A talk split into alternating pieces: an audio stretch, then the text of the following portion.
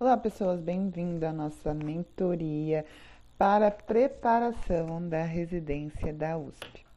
Bom, hoje, dia 1, vocês já receberam o roteiro da nossa mentoria e a gente vai para a atividade 2 fazer a leitura das páginas pedidas de clínica ampliada.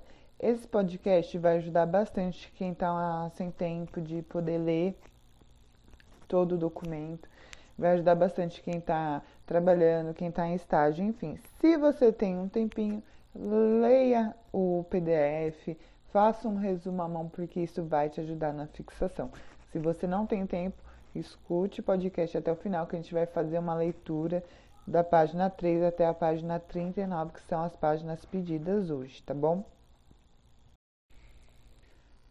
Apresentação da clínica ampliada. A humanização da atenção e da gestão no SUS é uma prioridade inadiável.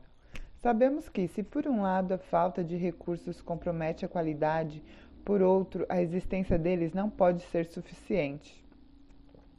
Se o desafio é humanizar a atenção e a gestão do SUS, temos também o desafio de criar instrumentos para que a clínica e a gestão sejam pensados juntas, inseparavelmente, entendendo que não só médicos fazem a clínica, mas todos os profissionais de saúde fazem, cada um, a sua clínica. Apresentamos a proposta da clínica ampliada.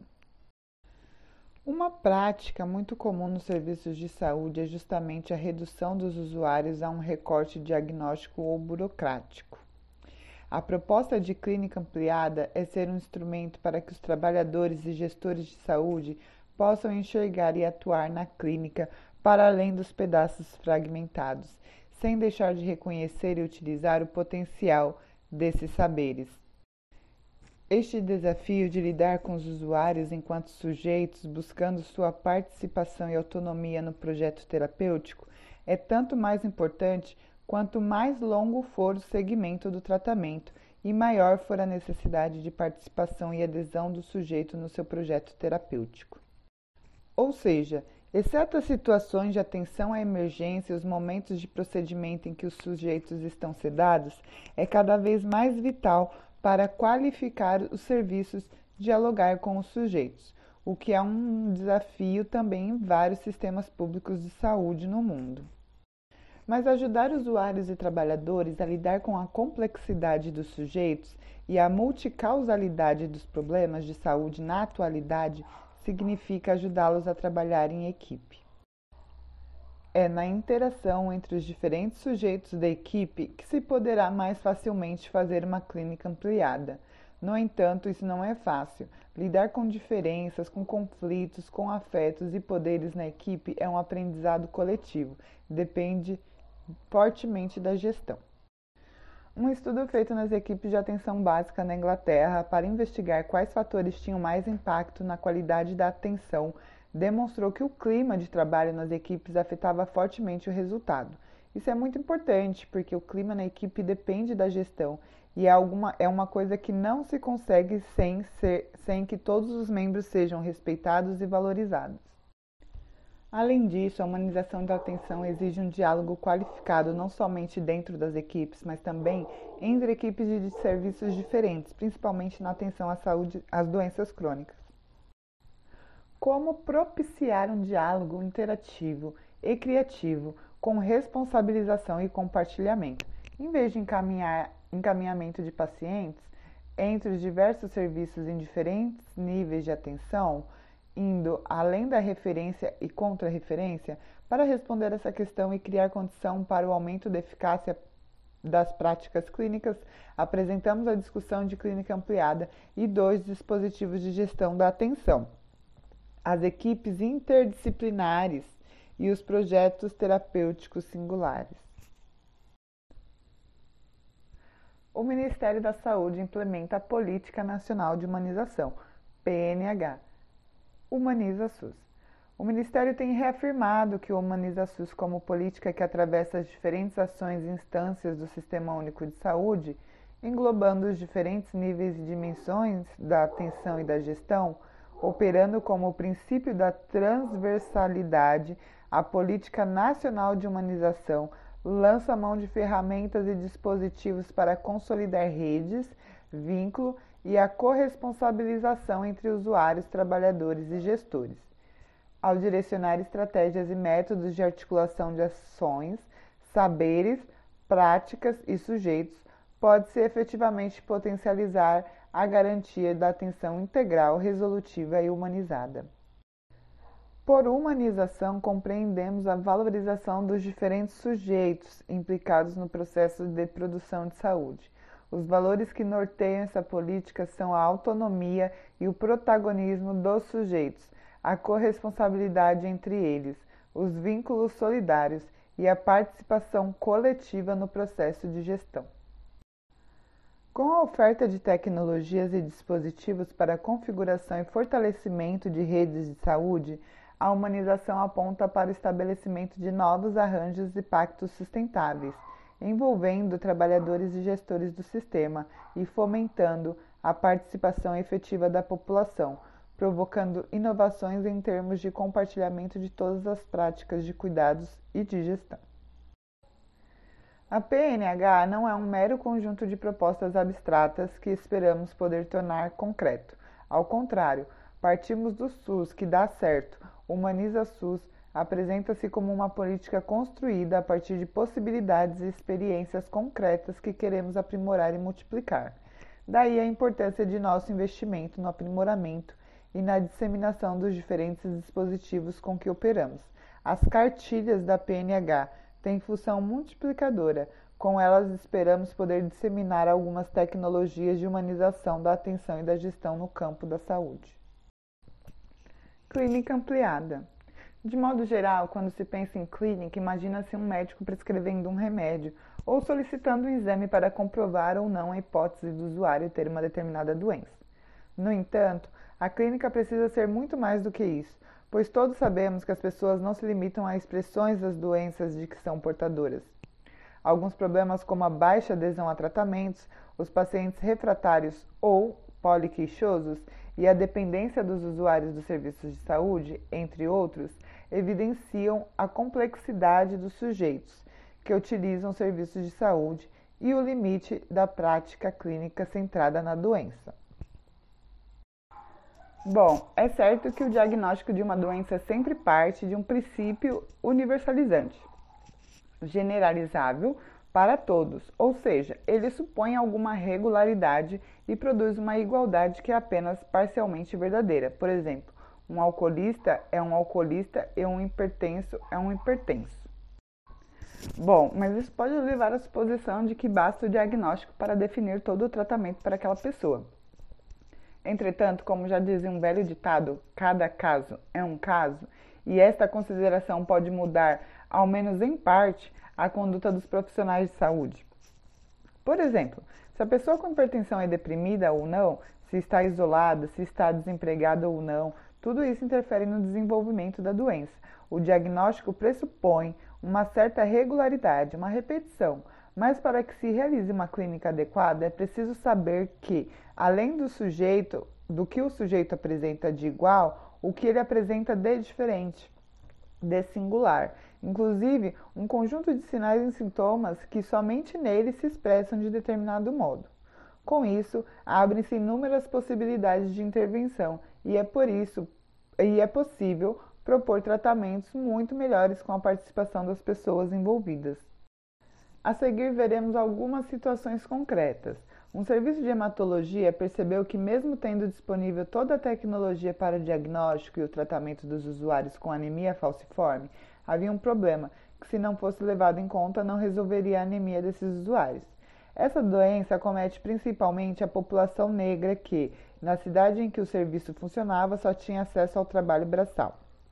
Herança de uma história de discriminação racial e resultado da desigualdade social. O serviço percebeu que o tratamento ficaria muito limitado caso o enfoque fosse estritamente hematológico pois a sobrevivência dos usuários estava ameaçada pela composição da doença com o contexto em que os sujeitos se encontravam. Era necessário criar opções de trabalho para esses usuários do serviço, uma vez que, mesmo com acesso a tratamento, eles não poderiam executar trabalhos braçais.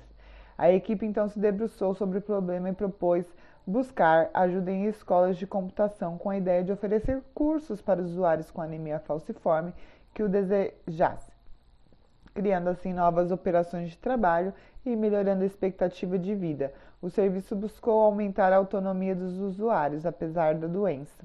O serviço de saúde poderia ter se concentrado no problema genético e em toda a tecnologia que ele dispõe para o diagnóstico e tratamento, ignorando a história e a situação social das pessoas que estão sob seus cuidados, comprometendo assim a adesão ao tratamento e a eficácia. Podemos dizer então que a clínica ampliada é um compromisso radical com o sujeito doente, visto de modo singular, assumir a responsabilidade sobre os usuários dos serviços de saúde buscar ajuda em outros setores, ao que se dá nome de intersetorialidade.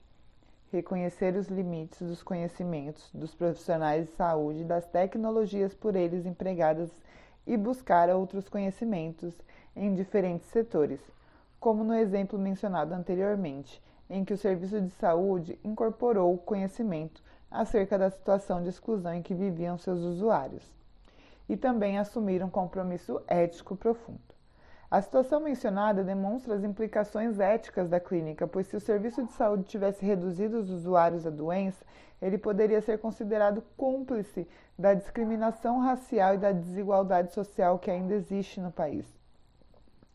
Como se sabe, não são poucas as situações em que o adoecimento é causado ou agravado por situações de dominação e injustiça social.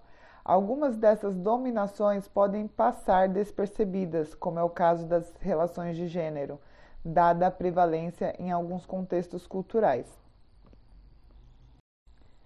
As doenças como LER e DORT, causada pela superexploração, pelas condições de trabalho inadequadas ou formas de gestão autoritárias, também são outros exemplos. A clínica ampliada exige, portanto, dos profissionais de saúde um exame permanente dos próprios valores e dos valores em jogo na sociedade, o que pode ser ótimo e correto para o profissional poder estar contribuindo para o adoecimento de um usuário. O compromisso ético com o usuário deve, deve levar o serviço a ajudá-lo a enfrentar ou ao menos perceber essas causalidades externas. E por falar de dificuldades, não podemos esquecer que às vezes o próprio diagnóstico já traz uma situação de discriminação social que aumenta o sofrimento e dificulta o tratamento. Cabe à clínica ampliada não assumir como normal essas situações, principalmente quando comprometem o tratamento. Vejamos outros exemplos. 1. Um, quando vejo uma pessoa com a vida igual à minha, desejo uma boa isquemia, porque eu renasci, aprendi foi um Big Bang para mim.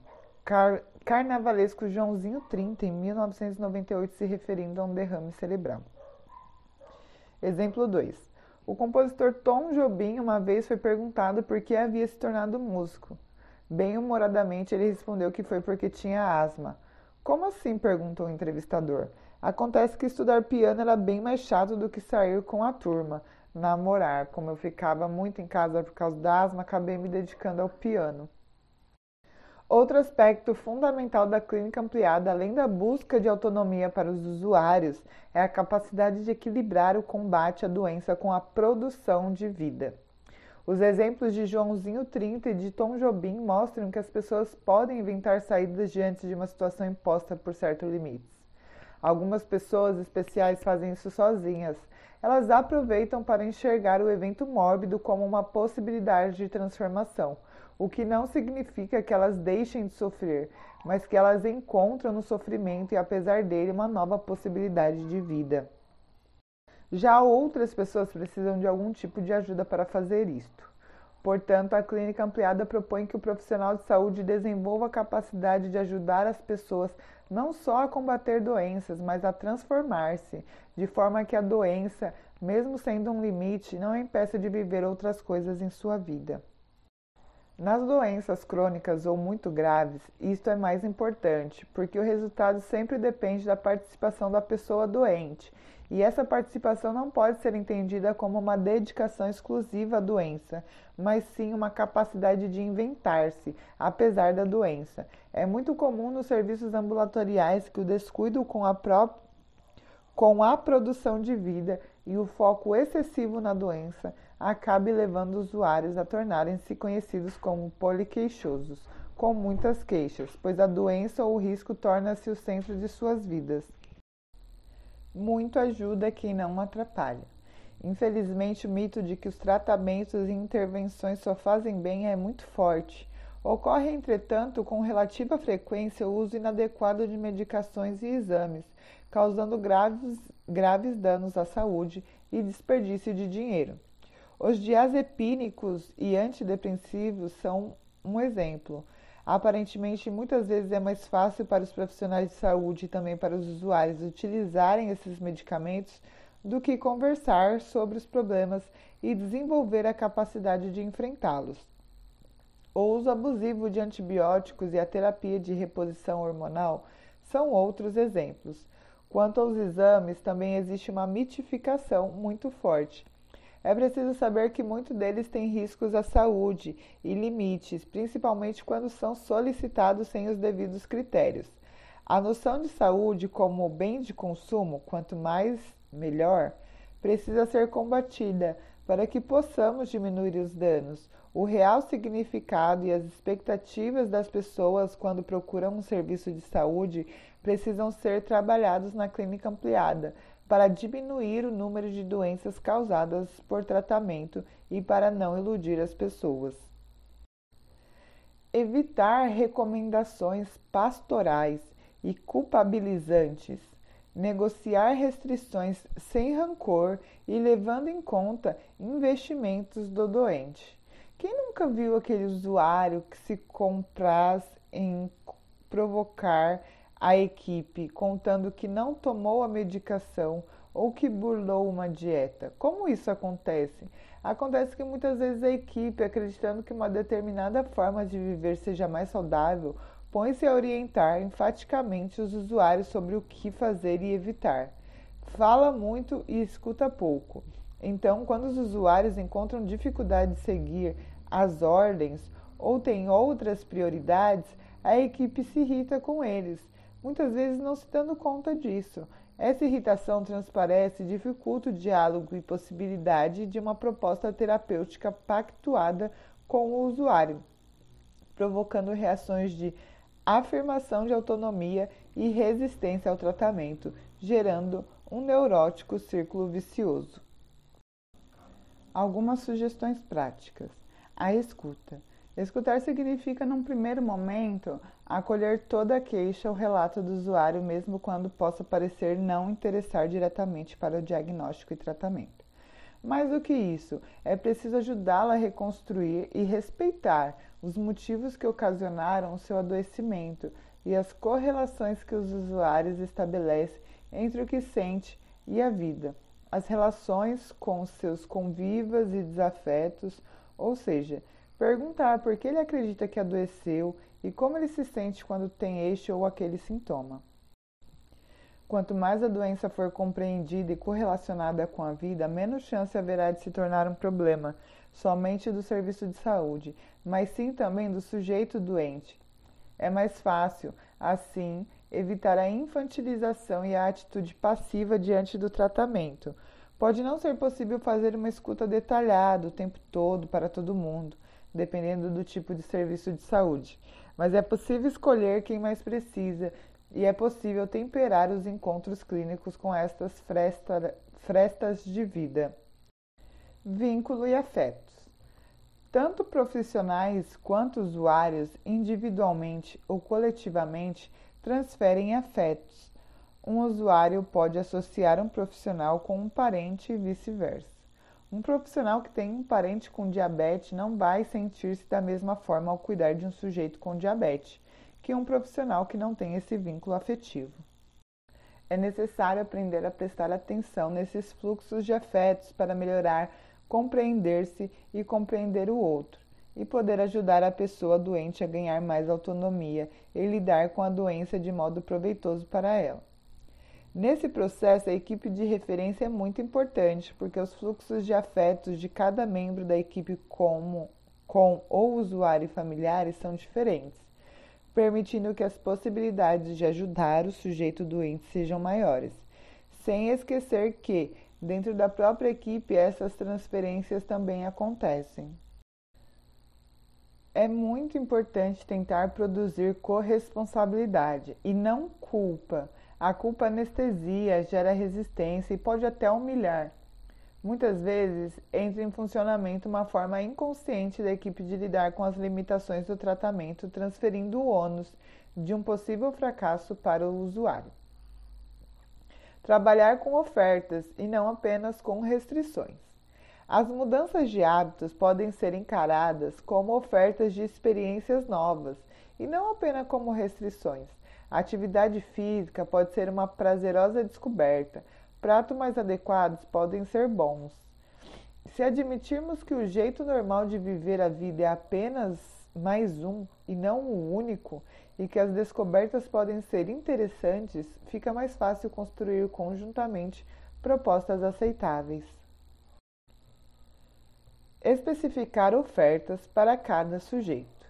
Se um usuário ama a atividade X ou a comida Y, que no entanto não são recomendáveis para sua condição biológica, é preferível não começar o tratamento por ali. Ou então, tentar um meio termo possível, redução de danos. Especificar os projetos terapêuticos significa procurar o jeito certo e a proposta certa para cada pessoa ou grupo, de acordo com suas preferências e história. Evitar iniciar consultas questionando aferições e comportamentos e valorizar a qualidade de vida. Ao lidar com pessoas portadoras de doenças crônicas, pode ser muito eficiente não começar todos os encontros com perguntas sobre a doença: comeu, não comeu, tomou remédio ou não, etc. Ou infantilizantes: comportou-se? Isso mostra ao usuário o que queremos ajudá-lo a viver melhor e não torná-lo submisso às nossas propostas. Perguntar o que o usuário entendeu do que foi dito sobre sua doença e medicação.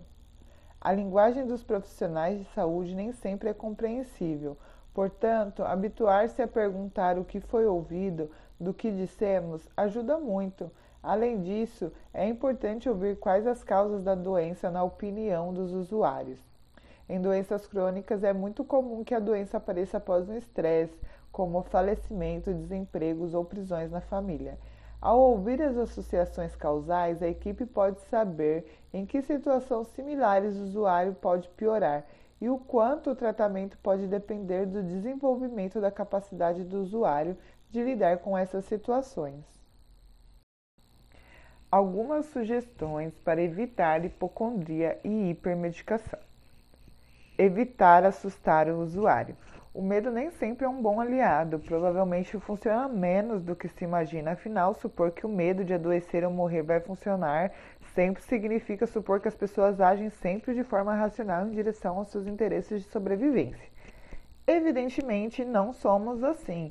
Existem forças internas, como os desejos, por exemplo, por uma comida especial ou uma atividade importante. Existem forças externas, como a cultura, definindo papéis sociais e hábitos de vida.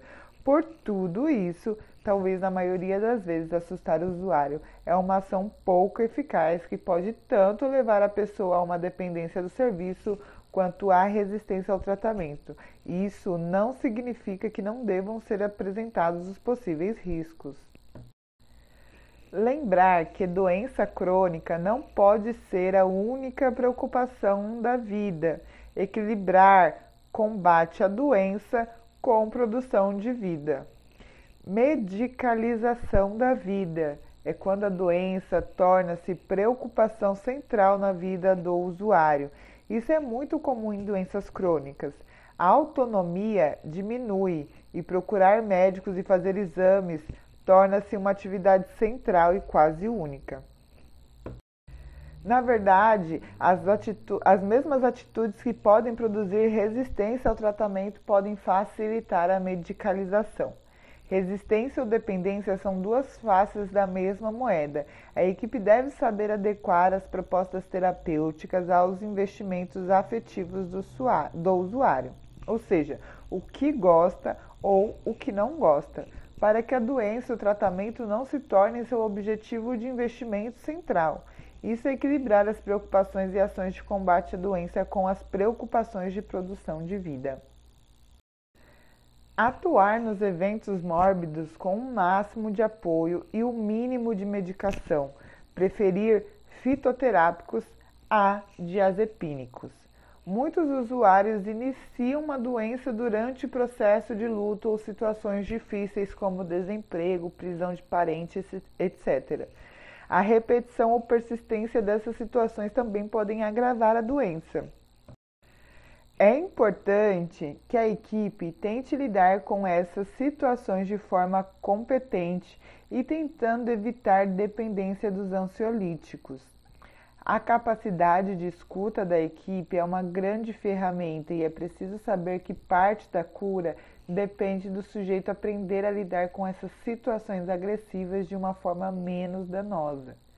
A ideia de que toda dor ou estresse requer um ansiolítico é extremamente difundida, mas não pode seduzir a equipe de saúde que deve apostar num conceito de saúde ampliado que inclui também a capacidade de lidar com os limites e reveses da vida da forma mais produtiva possível. O ansiolítico deve ser de preferência inicialmente fitoterápico, por não gerar dependência e deve ser encarado como se fosse um pedido de um tempo numa partida esportiva. Permite uma respirada e uma reflexão para continuar o jogo, mas o essencial é o jogo e não sua interrupção. Direito à diferença. Uma outra possibilidade importante no caso de atenção à população étnica ou culturalmente diferenciada, como indígenas, negros ou ciganos, é considerar a provável existência de recursos e de atores sociais que atuam com terapeutas tradicionais, que compõem o universo sociocultural desses segmentos da população. A procura paralela e autônoma desses recursos deve ser considerada. O diálogo respeitoso sobre essa possibilidade configura a condição indispensável tanto da aproximação à lógica das concepções e práticas sobre o processo saúde-doença afeitas ao sujeito doente e à sua rede social, como de possíveis negociações terapêuticas no objetivo de atingir resultados que combinem maiores chances de eficácia biomédica com aceitabilidade cultural. Potencialmente, os organogramas podem induzir tanto trabalho cooperativo quanto competitivo.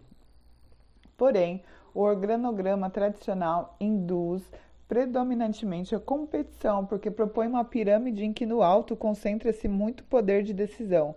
É o chamado organograma vertical.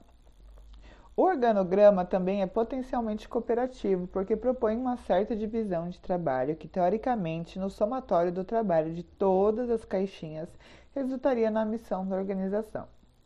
Mas no caso das organizações de saúde, quando o usuário vai transitando entre as caixinhas, quase como uma linha de montagem, isso não funciona muito bem. Ao final da linha, o usuário fica sem sem alguém que seja responsável por ele como um todo. Como se costuma dizer, cada profissional faz a sua parte e não há quem junte as partes. Alguns autores chamam esta responsabilização que junta tudo de coordenação. Mas, como o saber popular analisa, o que é de todo mundo não é de ninguém. E nesta lógica ocorre com maior facilidade o que chamamos de desresponsabilização além da sobreposição de atividades, de exames, por exemplo, das iatrogenias, desde que não há quem se responsabilize por pensar qual será o resultado da soma de todas as propostas de intervenção, e uma maior probabilidade de haver abandono de tratamento sem que os serviços sequer percebam. O usuário muitas vezes fica com uma sensação de desamparo enquanto o trabalhador se distancia da possibilidade de ver o resultado final do seu trabalho para o usuário, identificando-se preponderantemente com partes do processo. reforçando a chamada redução do objeto de trabalho. Num serviço hospitalar, pode-se definir a equipe de referência como o conjunto de profissionais que se responsabiliza pelos mesmos usuários cotidianamente. Por exemplo, um certo número de leitos em uma enfermaria a cargo de uma equipe. Esta mesma equipe pode ter profissionais que trabalhem como apoiadores quando fazem uma interconsulta ou um procedimento em usuários que estão sob a responsabilidade de outra equipe. A diferença do apoio e da interconsulta tradicional é que o apoiador faz mais do que a interconsulta, ele, vai, ele deve negociar sua proposta com a equipe responsável, ou seja, é da responsabilidade da equipe de referência entender as propostas, as implicações e as interações que o diagnóstico e a proposta do apoiador vão produzir. Nessa proposta, não é possível transferir a responsabilidade dos pedaços do usuário por especialidades. Outro tipo de apoio também pode existir: a coordenação por categorias profissionais, clínica, de enfermagem, de fisioterapia, por programas e temas, como o controle de infecções hospitalares. Também pode funcionar como apoiadores. Em vez de apenas prescrever determinações, estes apoiadores deverão reconhecer a legitimidade da equipe e negociar as propostas e as formas de realizá-las com cada uma das equipes. Passam a fazer o chamado apoio à gestão para as equipes de referência, ajudando-as e aumentando sua capacidade de análise da realidade e de intervenção. As unidades de urgência e emergência também podem adotar a mesma lógica interna de divisão por equipes de referência em relação aos leitos de observação ou de espera para internação. Estas equipes deverão encontrar formas de lidar com as trocas de plantão sem perder o segmento e tentando construir projetos terapêuticos. Durante o dia, é recomendável dispor de profissionais com contrato de diaristas para poder acompanhar os frequentadores assíduos e os internados de forma mais eficaz e, de fato, constituir uma equipe multiprofissional. No entanto, mesmo quando há esta inserção horizontal de profissionais no serviço, é necessário trocar plantões. Este momento pode ser valorizado para a construção de projetos terapêuticos singulares as equipes de referência nas unidades de urgência deverão se responsabilizar pelos usuários que, os, que as procuram, devendo buscar formas de contato com as unidades internas do hospital. Enquanto uma equipe de uma unidade de especialidade não acolhe um paciente ou não faz determinado procedimento, o paciente deve ser considerado como de responsabilidade da equipe de referência da urgência, para evitar que o paciente fique abandonado. Há também os contratos com as unidades externas do hospital. As equipes de atenção básica ou de um serviço de especialidades precisam saber, não somente por meio do usuário, que um paciente sob sua responsabilidade está usando assiduamente uma unidade de urgência ou apresentou uma complicação de um, de um problema crônico. É preciso criar novas formas de comunicação na rede assistencial a partir do apoio matricial. Em relação à rede assistencial, como funciona o princípio da equipe de referência? Da mesma forma, os centros de especialidades passam a ter dois usuários: os seus usuários propriamente ditos e as equipes de referência da atenção básica com a qual estes usuários serão compartilhados. Um grande centro de especialidade pode ter várias equipes de referências locais. O contrato de gestão com o gestor local pode não ser mais apenas sobre o número de procedimentos, mas também sobre os resultados. Um centro de referência em oncologia, por exemplo, vai ter muitos usuários crônicos ou sob tratamento longo. Os seus resultados a serem pactuados e avaliados e avaliados em contratos de gestão com o gestor da rede local podem depender da equipe local da saúde da família, como por exemplo da capacidade desta de lidar com a rede social necessária a um bom pós-operatório ou do atendimento adequado de pequenas intercorrências. A equipe especialista poderia fazer reuniões com a equipe local para trocar informações, orientar e planejar conjuntamente o projeto terapêutico de usuários compartilhados que estão em situações mais graves. Quem está na atenção básica tem um ponto de vista diferente complementar ao de quem está num centro de referência. A equipe na atenção básica tem mais chance de conhecer a família ao longo tempo, conhecer a situação afetiva, as consequências e o significado do, ado do adoecimento de um deles. O centro de especialidade terá uma visão mais focalizada na doença. Um especialista em cardiologia pode tanto discutir projetos terapêuticos de usuários crônicos compartilhados com as equipes locais, como também trabalhar para aumentar a autonomia das equipes locais, capacitando-as melhor, evitando assim compartilhamentos desnecessários. Tudo isso porque, do ponto de vista gerencial, mudou o contrato de gestão. Entendeu-se a responsabilidade da equipe especialista para além da realização de procedimentos ou consultas. Um centro de especialidade que consiga aumentar a capacidade de prevenção e intervenção das suas equipes locais adscritas pode diminuir a sua demanda e aumentar sua eficácia. A velha ficha de referência e contra-referência continua existindo, mas incorporam-se outros recursos para incrementar o diálogo entre os diferentes serviços. Um destes recursos, veremos adiante, é o projeto terapêutico singular. A proposta de núcleo de saúde integral pode ser entendida como uma proposta de apoio matricial. Se o contrato do profissional de nutrição, por exemplo, não for de apoio matricial, sua ação em consultas individuais será segmentada e ele não dará conta da demanda. Por outro lado, se ele aprender a fazer o apoio, poderá compartilhar os seus saberes para que as equipes na atenção básica, sob sua responsabilidade, sejam capazes de resolver os problemas mais comuns e poderá participar das reuniões com as equipes para fazer projetos terapêuticos singulares nos casos mais complicados.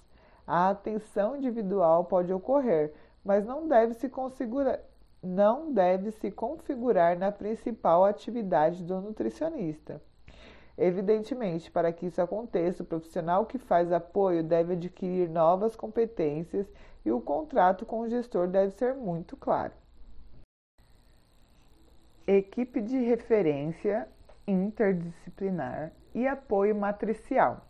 O trabalho em saúde pode ser comparado a uma corrente cuja resistência, eficácia, depende de todos os elos. Se a corrente é quase toda de aço mais um elo de plástico, a resistência e a atração do conjunto é a do plástico e não a do aço.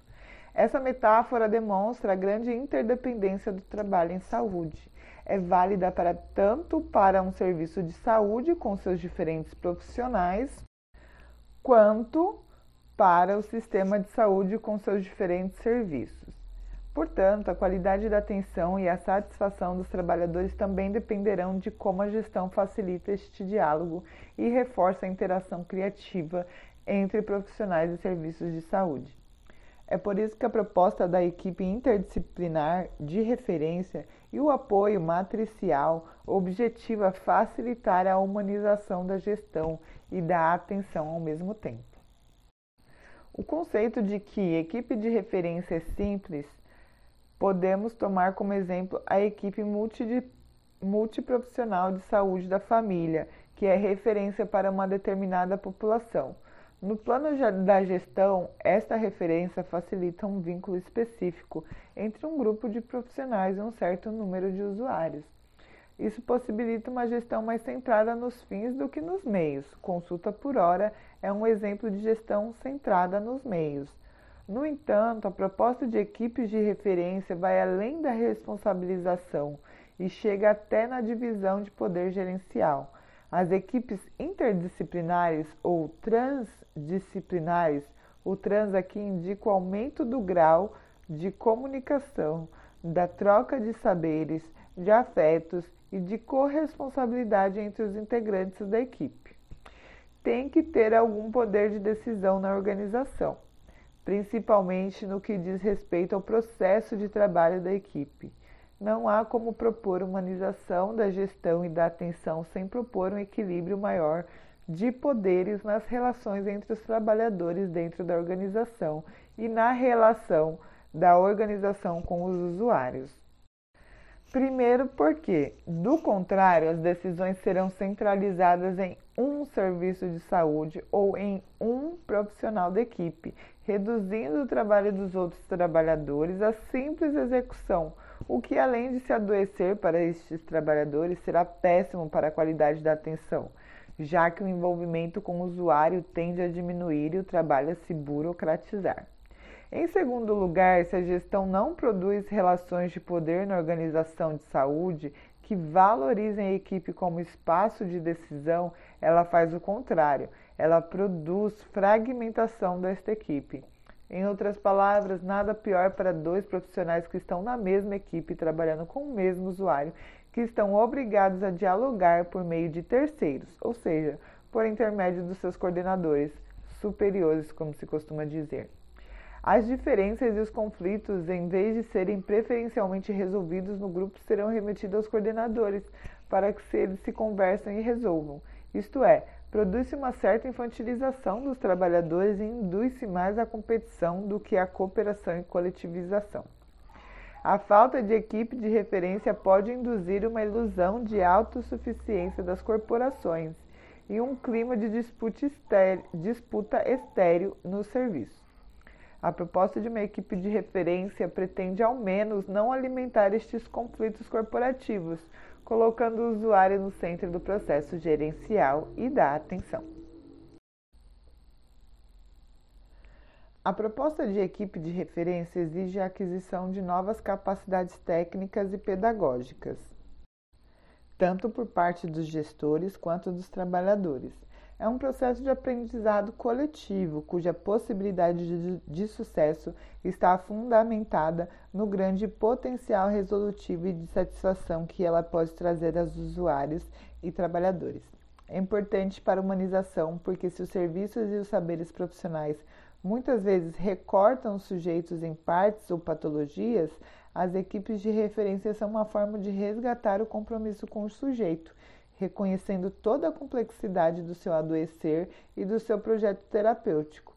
Uma das dificuldades de executar essa proposta é reconhecer a interdependência entre profissionais e serviços, porque isso pode significar reconhecer os próprios limites e a necessidade de inventar caminhos e soluções que estão além do saber e competências de cada um.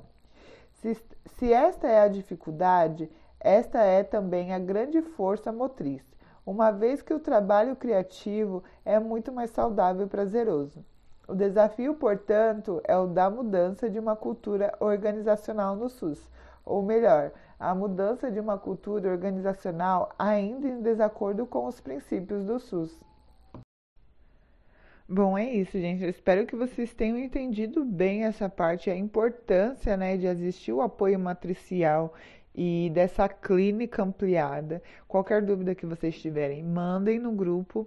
É, eu vou ver se eu encontro algum vídeo que faça algum resumo mais simples sobre isso. Caso eu ache, eu mando para vocês. E vou também passar para vocês o resumo referente a isso, os pontos importantes para vocês darem uma revisada nos dias que já está preenchido no cronograma, tá bom? É, espero que vocês estejam estudando bastante, se dediquem bastante e até a próxima atividade.